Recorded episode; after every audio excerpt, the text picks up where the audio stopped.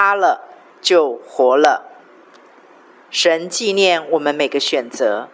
你说神用这句话再次扶你起来。很巧，昨晚睡前我才收到另外一位姐妹的讯息，她跟你一样因爱而伤。感谢圣灵已经亲自安慰、扶持、鼓励了你。我们都是一群没有了主耶稣就啥都没了，也用尽了的虫雅各。我们身上的每一道伤痕，都是在诉说神的奇妙作为。至于怎么摔趴、怎么摔惨的，我们大概知道。然而，到底每一次自己又是怎么可能又再爬起来的？可能连我们自己都啧啧称奇吧。我们这快齿打量的新器具，也真的很另类，既刚强又温柔，既能打破骨壳。又能够不伤骨石，同时软趴如虫，却又能坚立如金刚石。神机宝宝们互相抱抱吧，也彼此赞叹对方身上的神吧。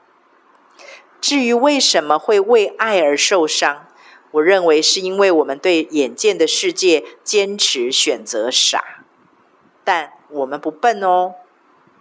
最近，为了鼓励支持我九十多岁年迈的母亲，上帝使用母亲可以接收的方式，圣灵不定期会赐下母亲熟悉，但对我而言根本是已经遗忘了的短诗歌。圣灵要我反复一直唱，重复唱半个钟头，让姐姐们可以放给妈妈听。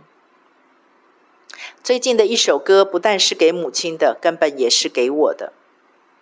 你当告诉耶稣，你当告诉耶稣，最爱你的主耶稣，你不必疑惑，你也不必惧怕，你当告诉主耶稣，是不是根本就是虫雅各之歌呢？让我们一起在灵界里肥胖俊美吧。